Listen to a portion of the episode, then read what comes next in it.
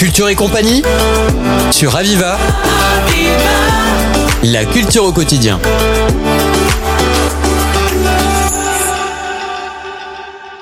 Aujourd'hui, nous avons le plaisir de recevoir euh, Coraline et Marilou. Bonjour. Bonjour. Bonjour. Vous êtes euh, respectivement responsables des collections ainsi qu'étudiantes en alternance au sein du Muséum d'histoire naturelle qui se trouve à Perpignan. Vous venez aujourd'hui nous présenter euh, les activités que vous allez organiser dans le cadre de l'événement national des Nocturnes de l'Histoire.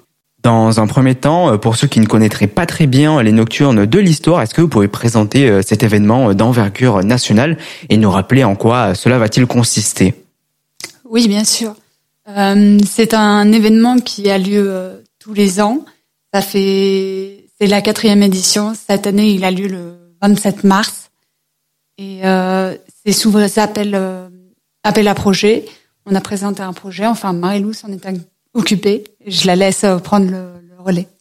Donc, euh, c'était, comme Coraline a dit, des appels à projet où en fait, il fallait mettre en place donc bah, des projets autour du thème qui était posé. Donc euh, l'année, enfin cette année-ci, c'était, euh, il fallait adopter une posture ludique en fait, et euh, donc on a eu l'idée de mettre en place un jeu de piste, donc pour permettre de mettre en valeur donc à la fois la momie qui est une pièce importante de la collection du musée, et également de jouer aussi sur le fait que bah, un musée qui peut paraître austère peut être aussi amusant pour tout le monde et surtout pour les enfants.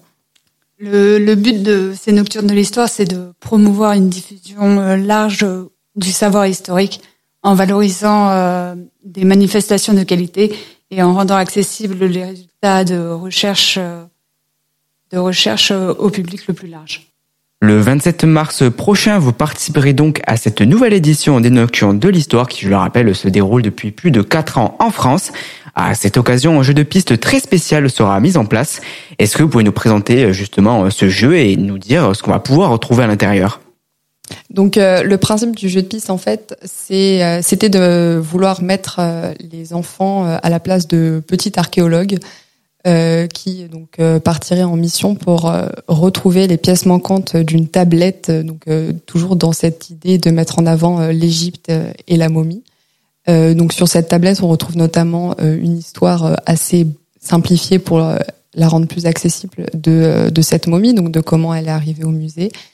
Et, et le but, en fait, c'est de cacher, donc comme un peu un jeu de Pâques, comme la, chasse aux œufs de Pâques, en fait, des, indices dans le musée et de laisser les enfants avoir le loisir de les retrouver, de fouiller un peu partout, de s'intéresser à un peu tout ce qui les, ce qui les entoure pour bah, ensuite pouvoir reconstruire leur petite tablette en fait. En tout cas, c'est vraiment euh, très intéressant. Donc euh, vous, Marilou, vous êtes à l'origine de ce projet. Comment vous est venue cette idée de créer justement un environnement euh, ludique à travers un atelier éducatif? L'idée, c'était de proposer quelque chose d'assez bah, différent, mais surtout pas non plus partir dans quelque chose de euh, trop euh, nouveau et euh, de quand même permettre aux enfants de faire quelque chose qu'ils connaissent, qu'ils ont eu ou qu'ils peuvent avoir l'occasion de, de, faire. Et, et c'est surtout, oui, de... enfin, c'était surtout ça l'idée de base en fait.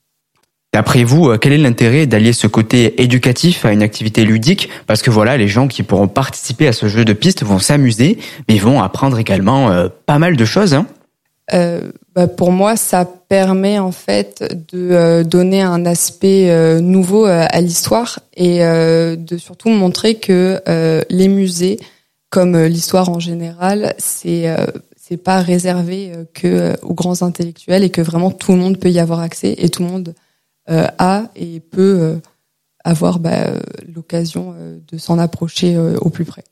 Outre ce jeu de pistes que l'on pourra retrouver euh, toute la journée euh, du 27 mars prochain au Muséum d'histoire naturelle, quelle autre activité euh, sera-t-il possible de faire? Alors nous allons présenter des visites flash sur une durée d'approximativement une trentaine de minutes, on va dire.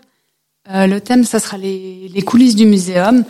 C'est des visites qui seront gratuites et sans réservation, donc il suffit de venir au musée pour y participer. Euh, le but, c'est de faire découvrir euh, des anecdotes du musée euh, sous forme ludique et divertissante pour, pour mettre en avant le musée et ses collections. Et sinon, le reste de l'année, que pouvons-nous retrouver au sein de ce musée d'histoire naturelle? Le musée présente les différentes espèces locales et quelques espèces exotiques. Donc nous avons des collections de zoologie, de minéralogie, un peu de paléontologie, euh, de l'entomologie et, et, de l'ethnologie. Et euh, si jamais nous sommes intéressés euh, pour suivre votre actualité, où peut-on vous retrouver? Sur le site de la mairie. nous ne sommes pas très présents sur les réseaux sociaux, mais sur, le, sur la mairie éventuellement. Et nous sommes aussi joignables par téléphone, par exemple, enfin au 04 68 66 33 68. Peut-être rappeler l'adresse aussi, comme ça au moins les gens. Euh. Bien sûr. Euh, nous sommes localisés 12 euh, rue Fontaine-Neuve, donc à côté de l'hôtel PAM, c'est de la médiathèque. Pour rappel, Coraline et Marie-Lou, vous êtes respectivement responsables des collections ainsi qu'étudiantes en alternance au sein du Muséum d'histoire naturelle à Perpignan. Vous nous avez présenté aujourd'hui dans cette émission euh, les prochaines activités euh, que vous allez mettre en place dans le cadre des Nocturnes de l'Histoire qui vont se dérouler le 27 mars prochain. Merci infiniment. Merci. Culture et compagnie sur Aviva. La culture au quotidien.